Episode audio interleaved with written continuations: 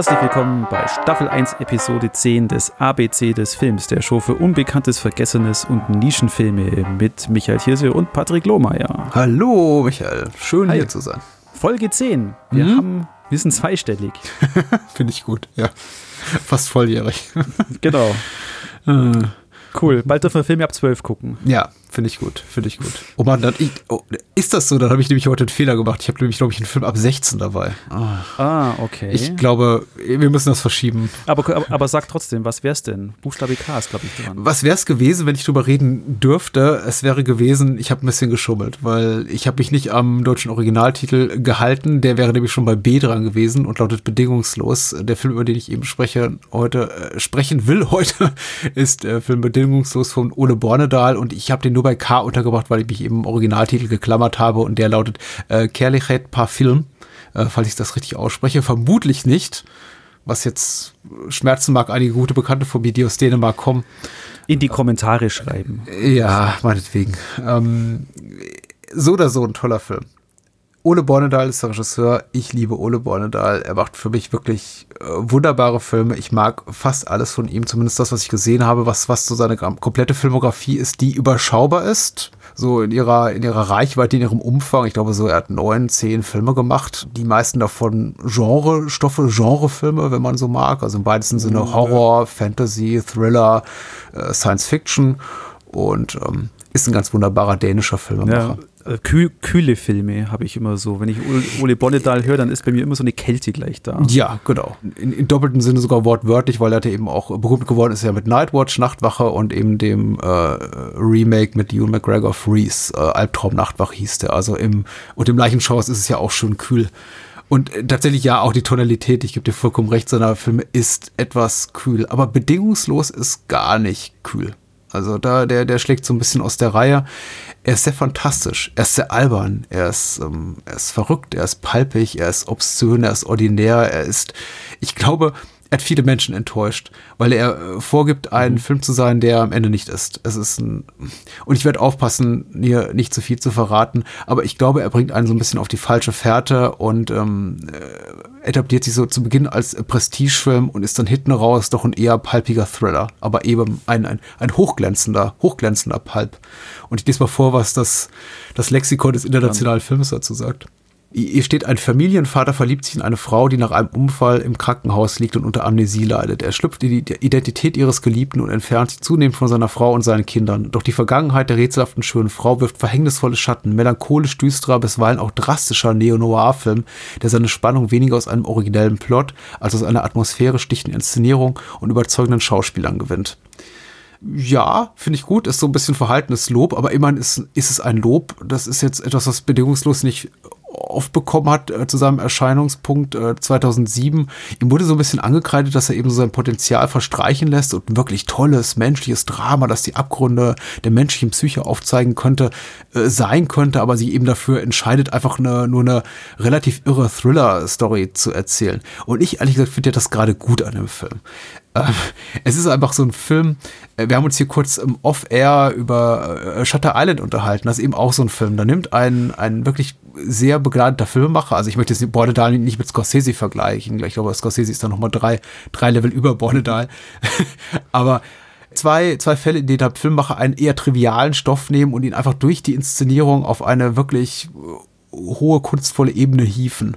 Und das ist eben auch hier der Fall. Der Film sieht fantastisch aus. Er ist großartig gespielt, auch von Anders Bertelsen und äh, Rebecca Helmsen in Hauptrollen, die Jonas und Julia hier spielen. Also Jonas, der ähm, Unfallverursacher äh, Julia die Frau, die sich dann verliebt und ja, die Liebesaffäre beginnt schon sehr, sehr merkwürdig, aber da möchte ich nicht zu viel verraten. Also kommt eigentlich eher irrtümlich zustande, außer Sehen zustande ja, der Film geriert sich am Anfang so wie ein Familiendrama, die Ehe auch von Jonas leidet. Man sieht eben auch viel von seiner Frau, von seiner Familie.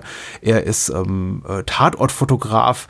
Auch das irgendwie wird so ein bisschen etabliert als wichtiger Handlungspunkt äh, zu Beginn, hat aber keinen echten Payoff. Und der Film sagt einfach irgendwann, wisst ihr, jetzt, ich bin, bin jetzt eigentlich ein relativ ordinärer, auch durchaus teilweise haarsträubender und echt harscher äh, Thriller sein. Auch so ein Film, der alle zehn Minuten so einen erzählerischen Hakenschlag macht, die teilweise vorhersehbar sind, teilweise eben aber auch nicht. und ähm, einfach unglaublich viel Spaß machen. Er ist obszön im, im besten Sinne des Wortes. Ein obszöner Genrefilm im Gewand des Prestige-Kinos und äh, hat eben auch Elemente, die ich wirklich liebe. So eine globetrottende äh, Thriller-Handlung, überhaupt die große weite Welt und die Abgründe, die Kriminellen, die sich da auftun, so quasi als ja metaphorischer Sehnsuchtsort hier für den Protagonisten, der sich äh, da eben da in seiner in seiner Eigentumswohnung in Dänemark hockt mit seiner langweiligen Familie. Das sind eben auch alles Elemente, die dafür gehe ich ins Kino ehrlich gesagt. Und das haben eben andere Regisseure, also auch aus Skandinavien, äh, zu der Zeit eben besser erzählt, wofür eben was bedingung, bedingungslos immer so angekreidet wurde. Also der Film mache nichts aus seinem Potenzial. Vergleiche mal das zum Beispiel mit, mit einem Film wie Anderland von Jens Lien oder Für immer und ewig, der Susanne Bierfilm mit Mars Mikkelsen. Mhm. Das sind eben so Filme, die haben ein ähnliches Sujet und die bereiten das Ganze eben sehr tiefgründig auf. Und das ist eben echtes Autorenkino. Das zeigst du eben hier im Programmkino und da gehst du da mit deiner Mutter rein und ach toll, haben wir was ganz Feines gesehen. Und bedingungslos ist eben sehr, sehr trashig eben auch teilweise im besten Sinne des Wortes. Er hat viele Anleihen an den klassischen Film Noir, auch an so Filme von Paul Verhoeven, Der vierte Mann oder Basic Instinct. Ja. Das ist eben relativ schmierig. Aber ist kein Erotikfilm äh, oder kein Erotik-Thriller. Er, er, hat eine Krankenbett-Sex-Szene, die ähnlich ist wie die in Crash, in äh, dem David Cronenberg-Film. Äh, aber er ist nicht wirklich erotisch, möchte ich sagen. Nein, okay. ist er nicht. Ist er auf keinen Fall, nee. Äh, und er beginnt eben, das ist schon der erste große Pluspunkt, wie Sunset Boulevard, weil der, der Film ist eben aus der, aus der Perspektive eines Sterbenden erzählt. Das darf man verraten, weil es etwas, was man in den ersten Minuten erzählt. Du siehst auch quasi diesen Mann im Regen, den Protagonisten Jonas, und der liegt dort und offenbar, ja, wird er nicht diesen Moment überleben und sagt, scheiße gelaufen, jetzt erzähle ich euch mal, wie ich hier hingekommen bin. Und das macht unglaublich Spaß. Man könnte jetzt auch argumentieren, das nimmt dem ganzen Film doch die Spannung. Aber nein, es ist eigentlich relativ klar vom Beginn, dass das Ganze für alle Beteiligten böse enden wird. Und dafür ist der Film viel zu sardonisch, düster, fast zynisch, ähm, als dass man irgendwas anderes erwarten könnte. Also ich glaube, ich habe nicht zu viel verraten. Also bedingungslos für alle Freunde des Edelpulps äh, eine brandheiße Empfehlung. Ja. Der hat doch dann auch danach diesen Deliver Us from Evil. Der ist toll, meine Güte. Aber was für ein also Brocken von Film, ja. Aber die klingen beide so ähnlich. Die Poster sehen auch gleich aus. Ja, Deliver Us from Evil ist tatsächlich nochmal der, der, der harschere Film. Den habe ich auch vor einigen Jahren mit meiner Frau geguckt und sie meinte, ähm, ich gucke so schnell mit dir keinen Film mehr, weil der, der, der geht wirklich an die Substanz. Der, der okay. tut richtig weh.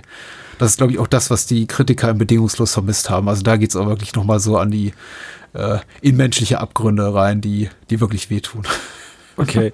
Bedingungslos. Beste Szene, was, was, was sagst du? Oh, beste Szene. Ähm, ich glaube, der Autounfall relativ zu Beginn, äh, bei dem äh, ja, Julia sich schwer verletzt, also die, die Protagonistin, die dann eben hier Jonas um den Verstand bringt und um seine Existenz. Mhm. Äh, der ist grandios inszeniert. Ich möchte da wirklich nicht zu viel verraten, aber das ist wirklich vom Sounddesign her, über die Kamera, über äh, praktische äh, Trickeffekte wirklich großartig gemacht und schlägt das, was man so im sonst im europäischen Kino sieht, um Längen. Also das hat wirklich, äh, klingt so ein bisschen abgedroschen, aber wirklich Hollywood-Niveau, wenn du willst. Also gutes Hollywood-Niveau, also wie in einem guten Hollywood-Film, das sieht richtig gut aus. Und das ist eben auch so das erste Ausrufezeichen, wo der Regisseur auch sagt, guck mal hier, guck mal, was möglich ist in einem kleinen Land wie Dänemark. Cool. Wir können nicht nur äh, Regen und Männer und Frauen, die im Regen stehen, mit Zigarette im Mundwinkel und sagen, ah, scheiß Tag, scheiß Job, alle tot. Nee, wir können auch Action.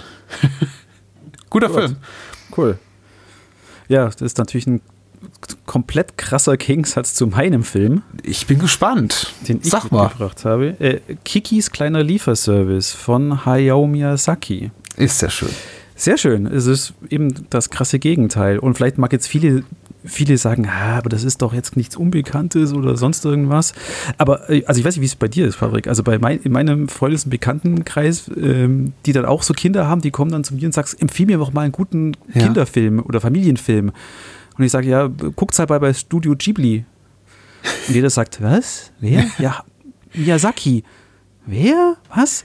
Und dann sage ich immer, ja, der, der Heidi gemacht hat. Ah, ach so, ja, nee, da kenne ich nichts. Ja, ja, ja.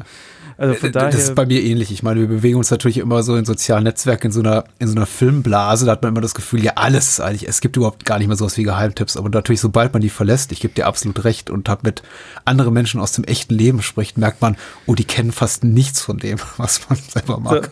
Heidi, Heidi ist immer gut. Ja, Heidi kennt man, man auch, ja, das, das, das, kennen viele. Und eben, wie gesagt, ähm, äh, Miyazaki wäre früher oder später auf dieser Liste gelandet. Und ich habe eben lange rumgetan, das ist jetzt mein, äh, mein Nachbar Totoro oder mm, Äh, Spirited Away, aber äh, ich habe mich jetzt für die erstbeste Möglichkeit entschieden und eben Kikis Lieferservice.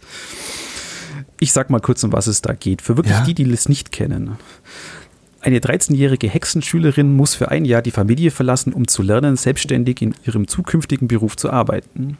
Vom Land zieht es das Mädchen in eine hexenlose Kleinstadt am Meer, wo es in einer Bäckerei unterkommt und dank seiner Flugkünste einen Lieferservice für Güter aller Art ins Leben ruft. Schnell wird das herzensgute, aber verschlossene Kind zum Stadtgespräch. Das Geschäft floriert, doch je wohler sich das Mädchen in der Welt der Menschen fühlt, desto mehr vergisst es sein Hexendasein, bis plötzlich die Kraft zu fliegen schwindet. Anime-Klassiker des japanischen Trickfilmmeisters Miyazaki, der durch eine originelle Geschichte und die authentische Zeichnung der Gefühlswelten Heranwachsender besticht. Mhm. Mhm. Ein anrührendes und spannendes Abenteuermärchen für die ganze Familie. Und dann schreiben sie noch dahinter ab 10. Wobei, das, das, ist haarisch, also 10. Nee. Also ja, auch, auch es ist kleine Schau ist schon. Ich wollte gerade sagen, ja. Wobei das das Schöne, eben jetzt, ich habe auch, äh, ich habe ihn jetzt zwar nicht für diesen Podcast nochmal gesehen, weil ich ihn eigentlich schon zigtausend Mal gesehen habe, aber nochmal so ein paar ein bisschen nachgelesen und, und, und, Essays drüber geschrieben. Es ist echt witzig, wie viel und unterschiedliche Sachen äh, verschiedene Leute da rein interpretieren oder sich diese Geschichte zu eigen machen. Und das ist auch das, das Schöne und Zauberhafte. Also abgesehen davon, dass dieser Film absolut traumhaft aussieht. Ich meine, wer einen Miyazaki-Film gesehen hat, der weiß, wie toll seine Animationen sind und die Liebe zum Detail in allem aber eben, dass dieser, dieser Film so viel Interpretationsspielraum, so, aber auch für ganz unterschiedlich, für ein ganz unterschiedliches Alter bietet. Also ebenso die älteren Weisen auf mhm. YouTube, die ja dann gesagt haben, ja, das ist eine, äh, eine Geschichte über Depressionen oder der eine hat mal geschrieben, das ist eine Geschichte über den Starving Artist. Ich würde es da eben auch eher sagen, das ist eine Geschichte über äh, Erwachsenwerden, über Selbstbewusstsein oder Unsicherheit, und eben in der Fremde sich was zu eigen machen oder seine Talente zu eigen machen. Hm. Ein anderer hat, hat einen ganz auch interessanten Ansatz geschrieben, dass der Kikis Lieferservice äh, Tradition gegen, äh, gegen Moderne sei. Dass Kiki oder die Hexe vom Land diese traditionsbewusste Folklore vertritt, die dann eben in der Stadt auf den Modernismus eben trifft. Also gibt es ja auch diese Szene, mhm. ich weiß, du, du, wenn sie in die Stadt fliegt und eben schier vom Bus überfahren wird und so. Also man kann ganz viel rein interpretieren. Aber warum ich den hier so glühend anpreise, es ist einfach super schön und Miyazaki ist ein Meister in, wie er seine Figuren äh, zum Leben erweckt und auch ihre Gefühle umsetzt oder halt die Gefühle auf die Leinwand bringt. Es mhm. ist ganz toll und zauberhafter Film und vor allem auch wie, wie mein Nachbar Totoro, der kommt so ohne jeglichen Bösewicht aus. Gut, bei Kikis gibt es so einen kleinen äh, Showdown da am Schluss oder so eine Action-Szene mit diesem Zeppelin. Ja. Das hat er ja bei meinem Nachbar Totoro auch kurz so einen so einen Spannungsbogen versucht reinzubringen. Das ja, der kommt halt so aus dem Nichts, ne, wenn, die, ja, genau. wenn, die, kleine Schwester gegen Ende nochmal wegläuft und mhm. denkst so, okay, ja. wieso jetzt plötzlich Handlung? Wir sind aus 60 Minuten ganz gut ohne ausgekommen. ja, genau. Es, es, hat er bei Kiki ein bisschen besser gemacht. Eben aber auch gerade diese, diese Sequenz, wo sie halt äh, eben ihre Kräfte verliert. Und, und, und ich weiß und ich sehe es, warum da viele auch sagen, äh, gut, es ist eine Geschichte über Depression, das kann man da auch so rein, rein interpretieren.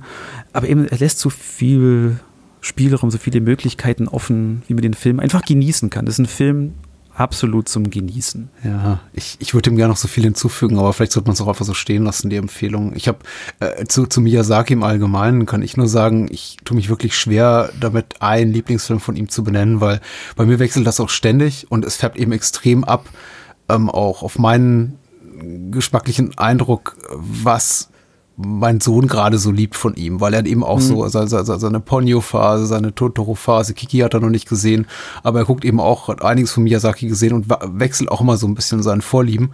Und das, was er gerade mag, mag ich dann eben auch am liebsten. Aber ich kann auch ja. von, von Miyazaki sagen, er hat wirklich so das Potenzial, für, für sechs, sieben Lieblingsfilme bei mir und Kiki gehört auf jeden Fall auch dazu. Ich überlege Ja, gerade, ist das so einzige, das der einzige Film von ihm mit so einem quasi europäischen Setting? Das ist ja so eine, so eine Art, so, so ein quasi Italien, in dem der, Ja, nee, Der nee, Film, nee, nee. Äh, Por- Porco Rosso und Ja, natürlich. House Moving Castle ist ja auch so italienisch. den kenne ich noch nicht, ja. Okay. Also das, das auf, das, da hat schon, schon einige äh, und so. Aber er, eben, er hat ja so viele Filme für alles Mögliche. Eben La Puta ist mehr so der Abenteuerfilm für Kinder. Mhm. Eben Porco Rosso ist dann schon wieder mehr erwachsenes Thema. Hm. Howl ist, ach, wie heißt der denn? Das wandelte Schloss auf Deutsch, Ja. genau. Ja, der ist auch schon so eher so Teenager-Alter und Spirited Away ist, ist vielleicht so, wenn ich sage, hm, mir geht so wie, wie dir. Also so mein heimlicher Favorit wäre jetzt äh, Spirited Away. Ja. Chihiros Reise ins ins Zauberland. Zauberland, ja. Gott.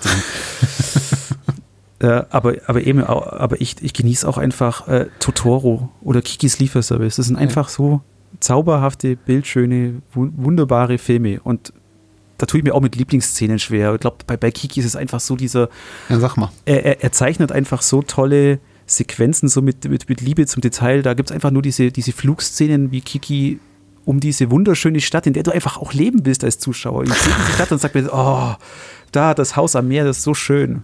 Oder so, da will ich hin. Ja. Das ist so diese beeindruckende Szenen und der Magie des Kinos. Und wieder orchestriert, den hatten wir ja auch, glaube ich, vor, vorletzte Woche so. Ja, Von genau, Joe, Joe Hisaishi. Joe Hisaishi. Ein Name, genau. über den man gerne stolpert. Ja, aber du verbindest ja auch seine Musik da auch so mit, mit Miyazaki-Filmen. Das ist. Ja, natürlich. Ja, natürlich. Ja, gro- groß, großartiger Komponist. Genau. Du hättest mir im Grunde auch jeden Miyazaki-Film hinschmeißen können und ich hätte gesagt, ja, natürlich, Michael, der muss ja auch rein. Tatsächlich, ich habe ja mich, mich mit dem Argument gegen Miyazaki entschieden. Also wird bei mir auch nicht später ausschlagen mit dem Argument, dass ich dachte, ja, der ist eigentlich mittlerweile zu bekannt. Äh, der, der japanische Disney, wie man ihn auch gerne nennt, was ihm Ja. Unrecht tut, denn ich glaube, er ist einfach so, was sein, sein künstlerisches Schaffen betrifft, einfach noch mal noch mal zwei, drei Ebenen darüber. Disney war der, der, der brillantere Geschäftsmann, möchte ich behaupten. Aber äh, Miyazaki ist der größere Künstler. Und auch jemand, der bis vor wenigen Jahren noch immer Hand angelegt hat an jeden einzelnen Bildkader, an jede einzelne äh, Cell, nennt man das, glaube ich, in der, in der Animation. Also Ja. Äh, ich glaube, bis zu Ponyo hat er da wirklich noch an jedem Ding mitkoloriert und mitgeschrieben. Also Da sieht man auch in der, da gibt es auch die Doku. Ja, ich weiß nicht mehr, wie sie hieß. ja, Doku of über Studio Dreams oder Ghibli. so. Hm. Castle? Nee, Castle, ach, Castle. Egal. Empire of Dreams, ja. Ja. Irgendwie Kikis sowas. kleiner Lieferservice. Ja, gut. zauberhafter Film. Ja, wirklich. Cool. Sehr schön. Aber was für Kinder und was für Erwachsene. Für, für jeden. Ja. Für jeden sehenswert ab 10. Ab 10. So Quatsch. Also ich weiß auf jeden Fall, in der nächsten Folge, der Film wird, wird sicher nicht ab 10. Oh, ich bin gespannt, jetzt schon. Müssen uns noch eine Woche gedulden. Ja, ich freue mich. L und M freue ich mich sehr drauf auch. Cool. Gut. Ich sag mal, ciao. Ja. Tschüss.